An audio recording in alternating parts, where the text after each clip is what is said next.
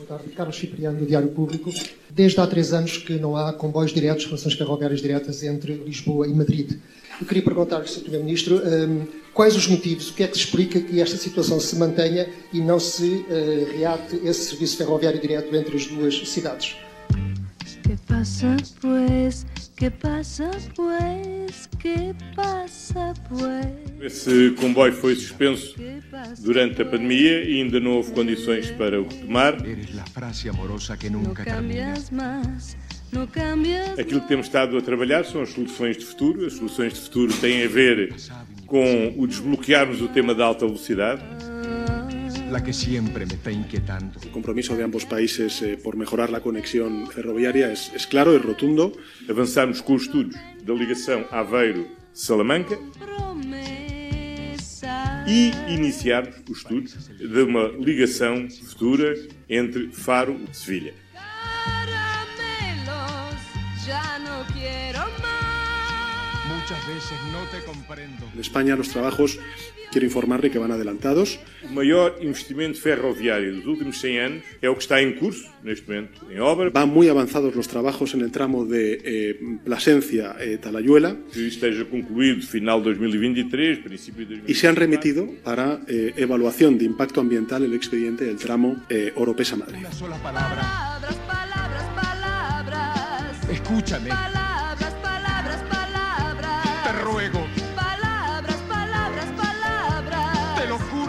Y el compromiso de ambos gobiernos es total.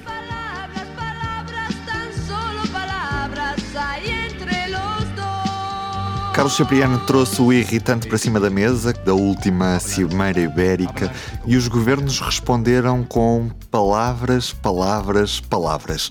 Viva! Este é o Sobrecarris e hoje, na Cimeira Ibérica, nada de novo. Ou melhor, passou a haver uma curta referência ao início dos estudos para Faro Elva, seja lá o que isso representa na prática. Ainda assim, firmado o papel, é a primeira vez que Espanha admite que pode haver ali alguma esperança para a ferrovia a sul. Já entre capitais, nada de novo. É esperar até 2024 e até lá aguentar os bancos da Alan num comboio histórico a preço de regional. Na Beira Alta continuam as palavras e no Oeste já nem sequer há palavras. Carlos Cipriano e Diogo Ferreira Nunes, viva, bem-vindos como sempre. Olá, Olá, viva. Carlos, como é que estamos? Saíste da Cimeira Ibérica muito desapontado, pelo que vi. Ou então, se calhar, nem tinhas esperança em, em grandes decisões, imagino eu. Não, não saí nada desapontado porque também não tinha, como tu dizes, não tinha grandes esperanças, não alimentei grandes ilusões em relação à, à, à Cimeira Ibérica, porque, repara, eh, três Cimeiras Ibéricas depois de o serviço ferroviário internacional direto entre as duas capitais ibéricas ter sido suspenso, já não surpreenderia que nesta última também não houvesse nada de novo, não é? Isto teria sido resolvido logo na primeira Cimeira Ibérica se realmente o poder político assumisse que isto era um problema que teria de ser resolvido e nesse caso teria digamos, obrigado as duas operadoras incumbentes, a CP e a Renfe, a porem-se de acordo e dizer arranja lá uma ligação direta porque isto é escandaloso até mesmo em termos europeus, ou, ou então, se não fizeram nos dois, três primeiros anos, também não iriam fazer agora.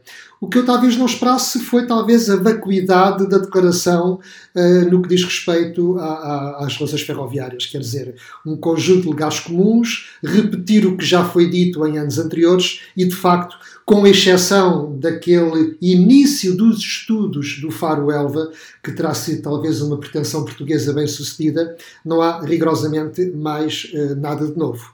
E, portanto, uh, está correta a forma como sabes, são só palavras e continuamos uh, adiar as decisões e, de facto, a postura de, de António Costa e Pedro Sánchez é de que claramente estão alinhados no desalinhamento porque uh, não se toca neste irritante, não há acordo entre os dois países. Claramente, Espanha menospreza Portugal neste, nesta questão, porque nós sabemos que da parte portuguesa há algum esforço e alguma tentativa de melhorar as ligações ferroviárias, mas é óbvio que os espanhóis não estão interessados. Pior disto tudo é que isto depois acaba por descredibilizar mais ainda os políticos e as próprias cimeiras. E agora aqui reporto-me a 2003 como sabem, e, já, e em 2003, que foi aquela célebre cimeira entre o Drão Barroso e o Aznar, em que assistimos ao milagre da multiplicação das linhas de alta velocidade, quando se apresentaram aquelas linhas todas. Bom, eu já na altura eh, também não acreditei muito naquilo. Mas havia lá alguns uma promessa, um compromisso espanhol que era perfeitamente eu diria, acreditável, ou seja, era, era execuível, era suscetível de acreditar naquilo que era a eletrificação de uma via única de 100 km entre Salamanca e Vilar Formoso. Isto em 2003. Eu não acreditei muito nas linhas de alta velocidade, mas acreditei que aquilo, sim senhora, fazia todo o sentido, até porque menos de uma década antes nós já tínhamos feito chegar a catenária a Vilar Formoso. E, portanto, aquilo fazia sentido. Bom, o que é que acontece 19 anos depois? Aquela promessa não foi cumprida. E o que é que acontece? Era para ter sido concluído no verão deste ano. Antes, o anúncio era para ter sido concluído no verão do ano passado. E agora, as últimas notícias que tivemos, curiosamente, para uma semana antes da Cimeira, foi de que só em 2027 é que haverá catenária entre Salamanca e Vilar Formoso alegadamente por questões uh, de orçamento do Estado espanhol. O que não se compreende, porque neste momento, quem conhece o terreno sabe que já estão os postos. Aquilo é uma via única, não exige ali grandes obras, não há túneis, não há nada, é só esticar o fio. Portanto, há ali claramente um grande desinteresse ou então algum erro de projeto. Eu pergunto-me se eles terão pensado, por exemplo, onde é que fica a subestação e onde é que vão buscar energia elétrica de alta tensão. Se não há ali também algum erro de projeto. Mas mesmo que tenha havido algum erro de projeto, também é significativo da importância que Espanha atribui às relações ferroviárias com Portugal. E, portanto, desta cimeira, nem sequer se pôde anunciar que iria haver eletricidade, linha eletrificada eh, de Vila Formoso para Salamanca, e continuamos na linha do Minho, onde se realizou a cimeira, em Vieira do Castelo, a ver passar todos os dias o Celta com uma velha automotora a diesel, a gastar mais de 200 litros de gasóleo aos 100, uh, o único comboio internacional que ali passa e o único também que é a diesel, quando há material que permitiria que esse serviço fosse feito com material elétrico. E já não seria mau, para além de todas as tais palavras, palavras, daquelas promessas todas de alta velocidade, que pelo menos saísse dali um compromisso dos dois governos em dizer: olha, a CP e a REF vão pôr-se de acordo e vamos fazer um comboio elétrico entre Porto e Vigo. Mas nem sequer isso. Nem sequer isso, Diogo. E tu escreveste num eco, na tua visão, consoante a resposta tanto de Pedro Sanches como de António Costa, que ligação direta entre Lisboa e Madrid só mesmo depois de aberta a, a ligação entre Évora e o Caia e Badajoz, ou seja, só mesmo depois da alta velocidade. Portanto, neste momento nem sequer há qualquer outra perspectiva, Diogo. Não há qualquer perspectiva.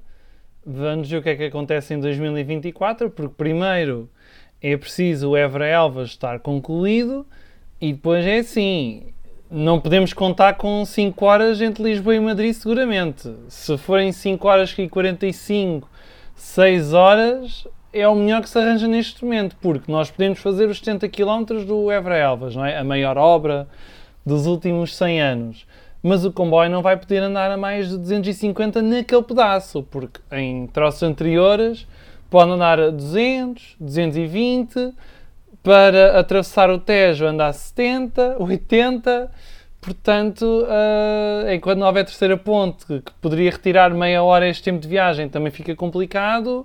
E depois o lado espanhol, quer dizer, há um troço que vai estar eletrificado para o ano de 150 km, não é? O famoso Plasencia uh, Badajoz, mas depois há mais dois pedaços, não é? Até Madrid que vão continuar a não estar prontos. Portanto, até se ter um tempo de viagem mesmo, mesmo competitivo com o carro e com o avião, já contando com os termos de aeroporto, ainda vai demorar bastante tempo. Se calhar tempo a mais. E numa altura em que nós temos ativistas climáticos, não é? A, a ocuparem escolas, faculdades, Uh, se calhar também seria interessante estes ativistas chamarem um pouco a atenção para investimentos que podem verdadeiramente reduzir as emissões e que depois não são devidamente concretizados. E depois há um grande desperdício de fundos comunitários, que é o que nós temos assistido nas últimas décadas. Outra das coisas bem visíveis na Cimeira Ibérica foi o desentendimento que ambos os governos não tentaram passar assim tanto para fora, mas que foi bem claro para quem percebe um pouco mais destes assuntos, o desentendimento no, no que toca à prioridade da ligação entre Espanha e Portugal, que Portugal atribui à ligação para Vigo e que Espanha prefere que seja feita pela Extremadura. É assim tão difícil para a Espanha fazer a ligação entre Vigo e Valença do Minho? Vai assim ser tão complicado haver essa promessa do lado espanhol de concluir a saída sul de Vigo e de chegar em 2030 à fronteira portuguesa? É expectável sequer que os espanhóis cheguem em 2030 como os portugueses se comprometeram a, a, a chegar, Carlos? Bom, eh, recordas que fizesse a pergunta diretamente ao Presidente do Governo Espanhol, ao Pedro Sánchez, e ele, eu acho que ele, apesar de tudo, foi claro na resposta, ele não se comprometeu, ele disse, nem sequer disse mim, eu, eu quase que diria que ele disse não, ainda que de forma implícita, porque obviamente eu fiz a pergunta de forma muito objetiva e ele responde, não respondeu, nunca se comprometeu que em 2030 teria a ligação de alta velocidade feita entre Vigo e a fronteira portuguesa. Portanto, do lado espanhol estamos conversados, não está feito. Do lado português, bom, temos a promessa, temos a intenção, mas eu, como já disse várias vezes, eu sou um cético e não acredito na alta velocidade em 2030. Diogo, e tu, qual é que é a tua postura em relação a esta promessa do governo português e esta não promessa do governo espanhol? A questão é, vou, vou focar apenas na parte Vigo, uh, Viana, Porto. A questão é, se, se, o governo espanhol não se está a comprometer, nem pouco nem mais ou menos, com a ligação a Vigo, de Vigo até à fronteira portuguesa, porque é que Portugal vai gastar 1,3 mil milhões de euros a construir uma nova linha entre Braga e Valença, quando com 450 milhões de euros, mais coisa menos coisa, poderia, além do Porto, Campanhã, Aeroporto, Sá Carneiro, poderia fazer Sá Carneiro Nine e aí já retiraria 20 minutos um, ao tempo de viagem na linha do Minho. E aí não depende de Espanha para nada. Agora, Portugal continua a insistir em pôr 1,3 mil milhões numa linha que chega à Valença e depois uh, não vai ter grande continuidade. Parece um pouco estranho, não é? Está-se a gastar tanto dinheiro. Se calhar a vontade é nem se gastar dinheiro. Diogo, se também se Portugal não o fizer, se não se chegar à frente, então aí é que nunca contará com a colaboração do lado espanhol. Obviamente que estas coisas vão ter que ser afinadas e haverá mais negociações e mais cimeiras ibéricas. Mas quer dizer, quando a linha estiver em obra para chegar até à fronteira, até a Valença, seguramente que terá que haver do lado espanhol também o compromisso de fazer o lado, o lado de lá, não é? Agora, estas coisas é como um jogo de xadrez. Avança com alguns avanços e recuos, mas uh, se é essa a intenção, eles vão ter que chegar a acordo. Pois, mas o que se vê mais é desafinança, ainda para mais tendo em conta que as cimeiras ibéricas são cada vez mais um, um speed date, porque esta, esta cimeira agora entre Braga e Viana, quer dizer, visitaram um instituto às 9 da manhã, andaram a passear em Viana às 11 da manhã e comeram bolas de Berlim do Natário, e depois a reunião uh, foi quê? Uma hora, mais um almoço de duas horas, quer dizer... Mas, oh, Diogo, por acaso aí não, não, não, me, não me chateia nada que tenham comido bolas no Natário, que tenham Não, não, a mim também não, ainda bem isso. que aproveitaram. É, é, e também não me surpreende que a reunião tenha durado pouco tempo e que depois tenha havido um comunicado de imprensa. Nós sabemos que estas uh, cimeiras internacionais são precedidas de muitas reuniões uh, setoriais, com ministros, com secretários de Estado, com diplomatas e, portanto, partem pedra durante muito tempo. Mas isso, por outro lado, também só agrava estas não conclusões do que diz respeito à ferrovia, porque, de facto, é a prova declara de que não houve entendimento, porque não foi uma decisão tomada numa reunião no próprio dia da Cimeira. Tudo isto foi precedido de reuniões uh, setoriais uh, bastante intensas, suponho, e, de facto, não se chegou a conclusão nenhuma. E o que é certo é que para o ano poderemos ter novos protagonistas do lado espanhol, uma vez que a Espanha vai a eleições gerais e poderá ser é um galego. Uh, será prova de... provavelmente será em novembro, uh, portanto Hum, ok. é provável que não haja cimeira ibérica antes de, de, de haver novas eleições, dado o período eleitoral que, que se fará sentir na altura em que normalmente os governos se reúnem. O que é certo é que o principal candidato a suceder é, é galego, não é? Portanto, e, e como presidente da junta da, da, da Galiza, o Alberto Feijó, tinha esse interesse em se ligar a Portugal. Vamos ver depois como é que será se estiver em Madrid, se continua a ter o mesmo interesse em se ligar a Portugal através da, da Galiza, mas isso cá estaremos para o ano para falar sobre, sobre as andanças e as desandanças da posição espanhola sobre a alta velocidade com Portugal. Fechado o capítulo da Cimeira Ibérica, olhamos para a Beira Alta, que tinha previsão de reabertura no início do próximo ano e que afinal não vai ser bem assim. E nós, num dos últimos episódios sobre Carris, lançámos o desafio aos nossos ouvintes para adivinharem a data da reabertura da linha da Beira Alta. Tivemos 80 respostas e uma delas valerá uma assinatura do, do público. Muito obrigado a todos os que participaram. Mas o que é certo é que Carlos Cipriano, neste momento, mais vale ir à bruxa para adivinhar quando é que a linha da Beira Alta reabre, porque não será em janeiro, não será em fevereiro, não será em março. Quando é que será, Carlos? Pois quem sabe é como tu dizes, só indo à bruxa, não é? E se calhar nem a bruxa sabe.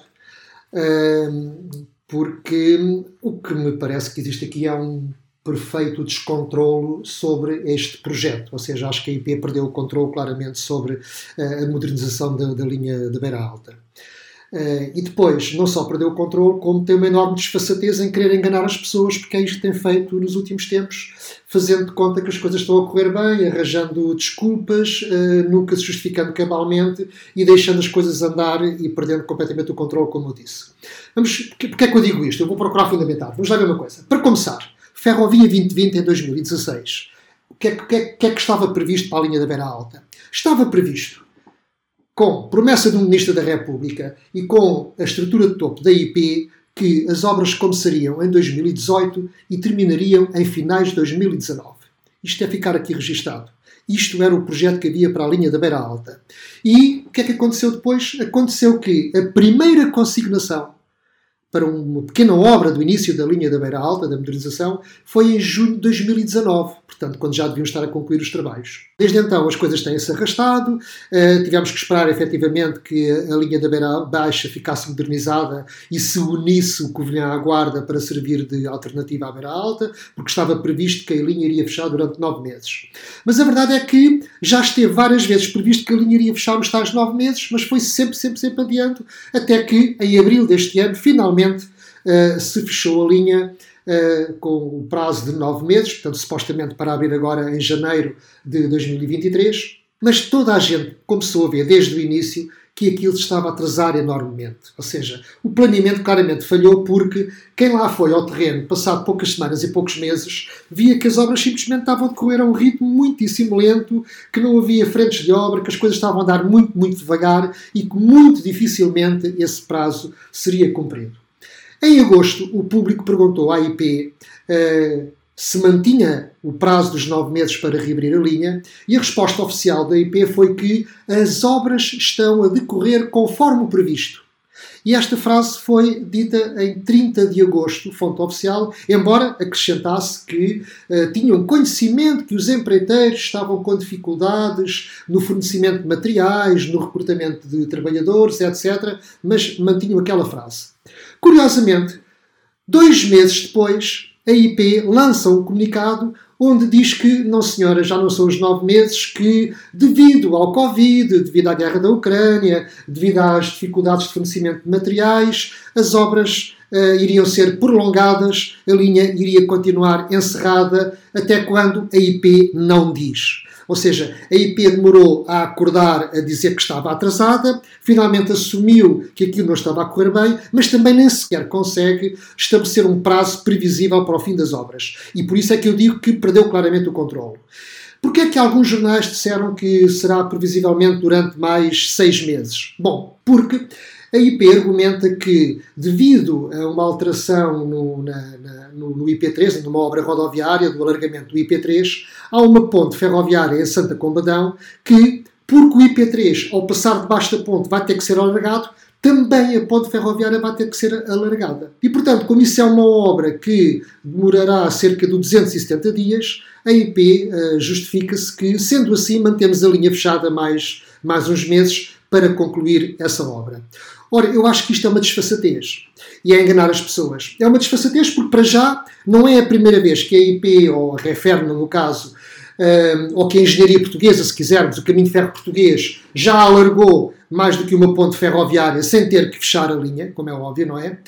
E depois porque, eh, claramente, isto vem dar jeito para justificar eh, o injustificável, que é eh, não têm um prazo para concluir esta obra.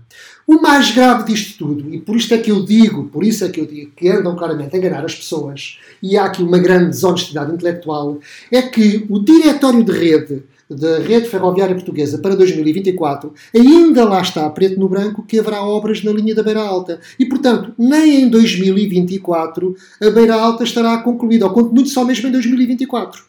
É claro que eu espero que reabram a linha antes. Espero que sim, não se sabe quando. Mas não vale a pena continuar a enganar as pessoas porque a IP comunica para o exterior de uma maneira e comunica para o interior de outra. E por isso é que eu volto ao princípio. Eu acho que perdeu-se o controle. E não se perdeu o controle só na, na, na linha da Beira Alta.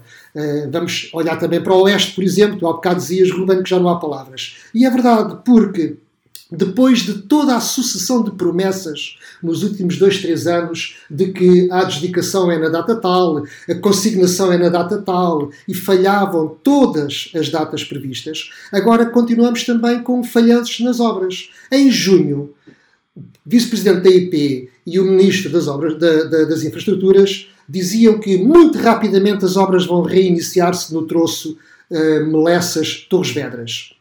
Em agosto, a IP respondia ao público que as obras vão, ter vão, vão recomeçar no início de setembro. Uh, em outubro, a IP respondia ao público que as obras vão recomeçar no início de novembro. E, portanto, andamos sempre de promessa em promessa e não se vê as obras recomeçarem entre Molessas e Torres Vedras. Em Torres Vedras já há, de facto, alguma coisa no terreno, coisa pouca, mas, mais uma vez, o Diretório de Rede para 2024 também contempla lá que ainda haverá obras na linha do Oeste uh, nessa altura. O que é que me assusta no caso da linha do Oeste? É que também aqui está previsto fechar a linha para obras. E, enfim, o histórico destes falhanços vai-se acumulando, porque sempre que se fecha uma linha a pretexto de um túnel ou de coisa qualquer para obras, esse prazo nunca é cumprido. E como não é cumprido, as obras arrastam-se, a linha continua fechada e quem perde com isto é o sistema ferroviário. As pessoas desabituam-se de apanhar o comboio e, portanto, todos perdemos. No caso da Beira Alta, reparem que no caso do serviço de passageiros, quando as obras acabarem, o que é que a CP tem para oferecer aos seus clientes? As mesmas velocidades e os mesmos tempos de percurso de há uns anos atrás. Vai melhorar agora um bocadinho porque a linha estará menos degradada, como é óbvio, não é? Vai poder oferecer suavidade de andamento porque a infraestrutura estará em condições, mas não há nada de novo para oferecer às pessoas. Quer dizer, gastam-se 500 milhões vocacionado para mercadorias Chateiam-se as pessoas porque durante provavelmente mais de um ano a linha está fechada e depois, quando reabre, põe lá os mesmos comboios com as mesmas velocidades. E portanto, eu acho que, volto a dizer, isto do Ferrovia 2020 merecia uma grande auditoria, merecia perceber o que é que aconteceu, onde é que isto falhou, porque, recordo, Covid, a pandemia começou em 2020, quando já devia estar concluído o programa Ferrovia 2020, a guerra da Ucrânia e as consequências da guerra são evidentes, mas já o Ferrovia 2020 estava também muito atrasado. Eh, as quebras nas cadeias logísticas e as dificuldades no fornecimento de material também são recentes e, portanto, por favor, não enganem as pessoas, não justifiquem este descontrolo com estes acontecimentos recentes. Tu, aliás, escreves, inclusive, é numa notícia que já está disponível no, no site do público, que a modernização da linha da Beira Alta vai demorar mais do que a sua construção no século XIX. Portanto, uh, efetivamente, é efetivamente reconstruir uma linha, tendo em conta que já estão feitos os taludes, que já está feita mais difícil, está a custar mais do que propriamente construir. É verdade, se quisermos uma, uma imagem forte, Ruben, é, é no Portugal do século XIX, com os meios da época, é, centenas, milhares de, homens, de homens a trabalharem com pá, picareta, dinamite, é, a romper pela beira alta acima, a abrir uma linha férrea, a construir as estações, a construir as pontes, os túneis, tudo isso, não é? Com os meios da época. E no século XIX constrói-se uma linha de raiz com os meios da época em que quase dois séculos depois, com a tecnologia existente, numa linha que já existe, que está encerrada e na qual podem trabalhar 24 horas por dia, com os sistemas informáticos existentes para a gestão e para tudo o resto, com toda a tecnologia, com toda a engenharia, e demora-se mais tempo a modernizar uma linha do que a sua construção há quase 200 anos. Fizeste bem lembrar isso, Ruben. Diogo, não é nada animador este cenário que a IP nos está a mostrar na, na linha da Beira Alta. Lá está, eu vou ser chato. Onde é que estão os ativistas? Onde? Porque, se calhar, já que andam a querer demissões de ministros, não é? Se calhar deviam também começar a questionar algumas entidades sobre como é que é possível passar-se este tipo de acontecimentos na rede ferroviária nacional. Porque o Carlos está a dar conta destes atrasos na, na linha da Beira Alta, há estes problemas na linha do Oeste, há várias semanas que a linha do Norte, na zona de Gaia, é suposto reabrir aos domingos às 7 da manhã, reabre às 9, ou reabre às 10, ou reabre às 11. Ou seja, penaliza-se passageiros e penaliza-se mercadorias, não é? Não nos podemos esquecer este pequeno pormenor, porque a Beira Alta é fundamental para o tráfego de, de mercadorias. Aliás, é pomposamente designado como corredor eh, norte, não é? Corredor ferroviário norte, ou, ou corredor internacional norte. Mas depois é, é tão corredor que não passa nada lá. Porquê? Porque continuam ah, as obras. E depois é interessante todas estas justificações Covid, guerra, porque a Ucrânia, o país que está em guerra, consegue reabrir linhas desativadas há, há vários anos e reconstruir linhas em, em horas, em dias ou em poucas semanas. Como é que nós conseguimos demorar tanto tempo a reabrir uma linha ferroviária, tanto tempo a modernizar, ah, quando um país que está em guerra, não é? Como a Ucrânia, que, que também não tem fundos ilimitados seguramente porque tem de dedicar parte deles ao esforço de guerra, consegue fazer isto tudo. O que é que se passa aqui? Não é, não venham dizer que é só uma questão de orçamento. Tem de haver aqui mais qualquer coisa por detrás, não é? Tem a ver com estratégia, tem a ver com vontade e realmente é, é curioso que Portugal queira cumprir as metas da descarbonização, até, até quer cumprir antes de 2050. Mas é isto o esforço de descarbonização. Vou ali já venho. Fechado este capítulo, continuamos também a projetar aquilo que vai ser a ferrovia no futuro e a Adversity fez um debate preparatório do Congresso do final do mês. E Diogo, o que é que fica deste debate? Uma possível área metropolitana de Braga a, a Setúbal. É um conceito de José Manuel Viegas, professor emérito do Instituto Superior Técnico e, no caso, a Universidade de Lisboa, porque o técnico há vários anos pertence à esfera da, da Universidade de, de Lisboa. Área metropolitana que pode ter qualquer coisa com mais de 8 milhões de pessoas, competir diretamente com Madrid e que pode ser uma teia que de uma ponta à outra pode levar qualquer coisa como duas horas e um quarto. Só que para termos este conceito da grande área metropolitana at- atlântica, é preciso realmente que se cumpram as obras na, na linha de alta velocidade. Mas o calendário não é nada promissor, como temos estado a falar desde o início do podcast. Portanto, vamos já ver se isto não passa mais de um sonho, de um conceito teórico do que outra coisa, mas que realmente que é muito bem esgalhado, como se costuma dizer, é porque eh, isto é a verdadeira coesão territorial, isto é que é o verdadeiro desenvolvimento do país, isto é que pode transformar a sociedade, porque no dia em que nós pudermos viajar de Lisboa a Leiria em 35 minutos, em que nós pudermos viajar do Porto até à Guarda, se calhar em duas horas ou duas horas e meia, não é? Porque depois em em Aveiro ou Coimbra eh, poderemos trocar de linha e isto é que pode realmente transformar o país.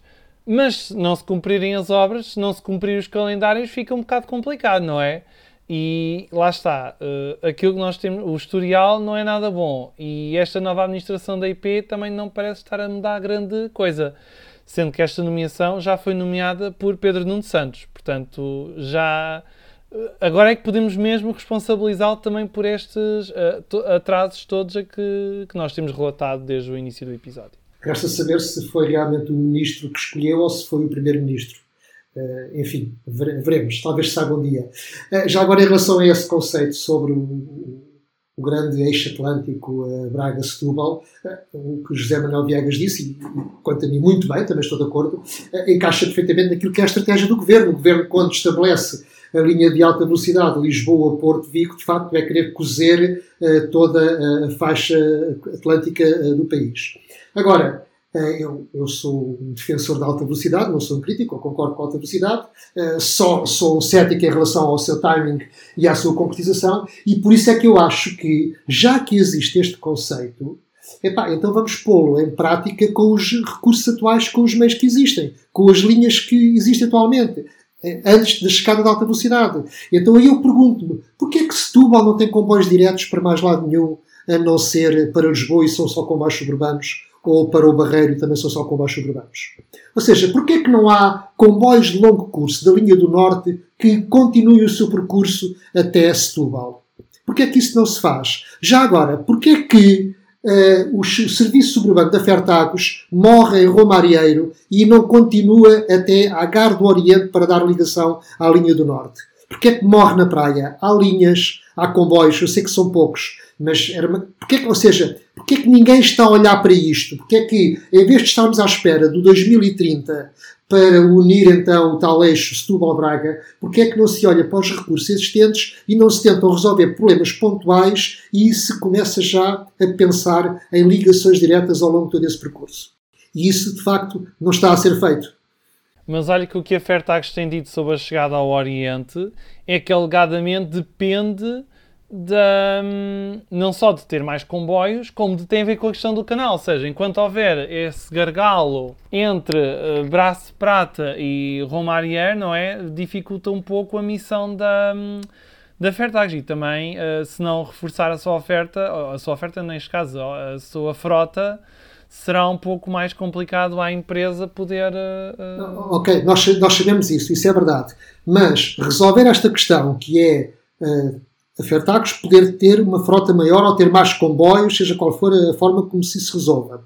Resolver esse problema é extremamente simples quando comparado com os muitos milhões que custa a alta velocidade. E o que eu defendo é olhar para isso e procurar resolver estas questões. Não tem nada a ver com a dimensão dos milhares de milhões de euros que custa a alta velocidade e isso pode começar a ser pensado e a ser executado já. Bem, mas há trabalhos para uh, duplicar o braço de prata Romário era ao abrigo do PNI 2030. Vamos ver o que é que se consegue fazer. Ah, e não nos devemos esquecer que a concessão da Fairtax termina em setembro de 2024. Portanto, daqui a menos de dois anos. Resta saber se vai haver mais algum prolongamento, não é? Pode sempre pedir-se uma renegociação. Ou se, no limite, pode haver algum resgate da, da concessão. Se bem que agora, como o PS já com maioria absoluta, as probabilidades disso acontecer são muito menores do que se calhar seria nos tempos da Jaringonça. Sim, é? mas, oh, oh, oh, Diogo, tudo isso é muito interessante. Mas o que é realmente importante é pensar-se assim. Deveria haver a possibilidade das pessoas que entram num comboio ou em Setúbal ou em Palmela poderem viajar diretamente para a Gar do Oriente e poderem seguir a sua viagem nos comboios da linha do Norte. É isto que tem que ser resolvido ou e, até para o e é para isto que se está a olhar. Intercidade Exatamente. Setúbal-Porto? ou Não, e é Setúbal isso que eu disse. Ou pelo menos prolongar alguns comboios da linha do Norte para Setúbal. Da mesma forma que no sentido Sul-Norte há comboios que não morrem em Campanhã e seguem para Guimarães, para Viana, para Valência e para Braga, no sentido Norte-Sul, faz todo o sentido que, além dos alfas que vão para Faro, também houvesse alguns intercidades que seguissem para Setúbal. Rapidamente para fechar este episódio, até porque já estamos um pouco para lá da, da hora, uma nota de agenda, resto de progresso no Tortozendo, uma exposição que pode ser vista no, no Tortozendo e, e que é promovida pela Associação Move Beiras, que tem promovido a, a, linha da Beira, da Beira Baixa, especialmente aquele eixo ali entre o Tortozendo e a Benespera, uh, e, e, sem dúvida vale muito a pena acompanhar o trabalho que está a ser feito nestas localidades na promoção do comboio como um elemento central na mobilidade destas populações que têm uma autoestrada ao lado, mas que não descuram a utilização do comboio, e ainda bem. Neste último fim de semana houve um pequeno debate pequeno debate sobre o futuro da ferrovia naquela região que felizmente juntou autarcas da, da, daquele eixo, uh, o presidente da Câmara de Castelo Branco, o vice-presidente da Câmara do Fundão, o, também o chefe de gabinete do, do presidente da Câmara da, da Covilhã, a vereadora da Câmara da Guarda, o vice-reitor da Universidade da Beira Interior e a professora universitária investigadora de turismo ferroviário e sustentabilidade, Eunice Duarte, uh, num debate que foi gravado pela rádio Cova da Beira. Ouvimos aqui um pouco enxerto. Eu queria partilhar convosco uma, uma experiência pessoal. Eu sou trabalhadora hum, em nome individual e neste último ano tenho trabalhado entre a Guarda e Castelo Branco. Fiz as contas e quer para Castelo Branco, quer para a Guarda, indo com a minha viatura e se optasse por hum, pagar portagens, ainda antes do gasóleo estar ao preço a que estava, pagava cerca de 400, 400 euros. Se fosse de comboio, pagava cerca, não chegava a 300, era 290 e qualquer coisa. Agora, com o aumento do preço, para Castelo Branco gasto cerca de 500 euros portagens mais gasóleo. Se fosse de comboio, 290 e qualquer coisa, 300. Tinha aqui todos os meses uma poupança de cerca de 200 euros, que é muito. Mas depois tinha um problema muito grave. A vir de manhã da Guarda para a Covilhã, só tinha um comboio às 7 da manhã. E depois só tinha oito, outro quase ao meio-dia. Portanto, perdi a manhã toda, queria descansar, queria vir para casa e tinha que ficar quase 4 horas na estação. Pensei, ora que bom, agora vou para Castelo Branco, tenho muitos, tenho, tenho muitos, muitos comboios ao final da tarde para regressar à Covilhã. É precisamente o oposto. O comboio sai às 4 e 6 e depois há um que passa cerca das 7 e 50 a vir para a Covilhã. São quase 4 horas ao final da tarde que perco e perdia. Sou mãe, são horas que fazem falta, estou também no executivo desta junta e, e preferia muito mais ir de comboio, porque podia trabalhar, podia dormir, tinha companhia, não ia sozinha no meu carro e tinha a poupança. Portanto, como é que um profissional consegue trabalhar tendo esta limitação? E como eu, deve haver muito mais pessoas. E vamos fechar com uma efeméride, a 4 de, de novembro. O Sud Expresso, se estivesse a circular, completaria 135 anos. Mário Vieira escreveu no Facebook um texto que, que, que passo a citar. Facto significativo: continuamos órfãos de um comboio internacional digno desse nome, independentemente da velocidade ser baixa ou assim assim um contrassenso no momento em que a Europa parece redescobrir a utilidade das viagens noturnas ferroviárias de longa distância que permitem encolher o tempo. O comboio está a virar moda, uma forma descontraída de viajar, amiga do ambiente, democrática e rápida, em algumas circunstâncias. Mas os ventos da mudança parecem ficar bloqueados na barreira intransponível dos Pirineus. Ao mesmo tempo que algumas administrações estão a lançar e reativar comboios noturnos, do lado de cada das montanhas armazenam-se ad eternum num vilarejo denominado Pancorbo, composições capazes de transpor a diferença de bitola que separa a península do resto do continente e que poderiam ser muito úteis assegurando uma ligação direta entre Lisboa e Paris em cerca de 19 horas. Quem diz Lisboa-Paris também pode referir Porto-Paris, Madrid-Paris, Barcelona-Paris ou Barcelona-Milão e Zurique. A teimosia original que impede a circulação de comboios noturnos nestas relações é a mesma. Performance muito melhor em termos de conforto, segurança e em tempo de viagem que a alternativa rodoviária que tarda cerca de 9 horas mais. Mas a obnumilação da alta velocidade, entre outros fatores, tolda a visão de uma das administrações ferroviárias do lado cá e a outra diz que tem vontade, mas não se mexe. E se nem se conseguem pôr de acordo quanto a algum comboio ligando as duas capitais da península, a ligação a Paris parece ainda ser impossível de restabelecer. Enfim, singularidades de uma situação complicada. Mas o Sud faz falta Existem inúmeras ligações rodoviárias que diariamente unem Lisboa e Porto a Paris, e em termos de tráfego aéreo, as ligações entre estas cidades são das mais procuradas, cotando-se sempre nos primeiros lugares ao nível de passageiros transportados anualmente. Daí que um comboio assegurando o mesmo percurso, além de ser bem menos poluente e podendo gerar praticamente nada em termos de emissões a partir de 2025, pois todo o percurso estará previsivelmente eletrificado, poderá também este comboio ter boas hipóteses de sucesso. Esperemos que haja um lampejo de lucidez. É de Mário Vieira este texto. Cá continuamos com a ânsia de voltar a viajar no nosso sul de sempre.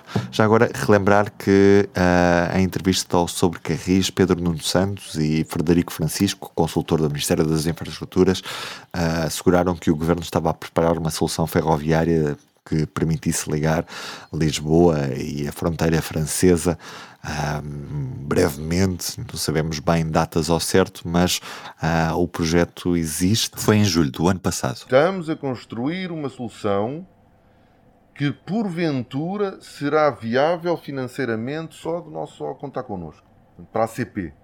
Sim, com material CP. Então- Pronto, precisa de alguém que tracione os comboios em Espanha, mas não tem necessariamente que ser a Renfe. Em breve nós diremos mais novidades sobre isto, mas nós temos essa preocupação que vocês têm. E nós, mais uma vez, como não mandamos lado espanhol, não vamos conseguir que eles, que eles queiram, eh, e já foram muito claros sobre isso, mas para não nos limitarmos, porque não é esse o, o nosso, o nosso o nosso espírito e forma de estar, como eu acho que já perceberam, não nos limitarmos a dar como desculpa o facto dos outros não quererem, nós estamos a preparar uma, uma, uma solução e em breve nós daremos nota pública dela. Achamos que nós também não queremos criar problemas ACP. Uh, e por- e eu acho que nós temos, podemos vir a ter aqui uma solução viável, financeiramente sustentável para, para a ACP. Em breve apresentaremos. Cá estaremos para dar conta disso mesmo. Carlos Cipriano, Diogo Ferreira Nunes, aquele abraço. Até uma próxima. O público fica no ouvido.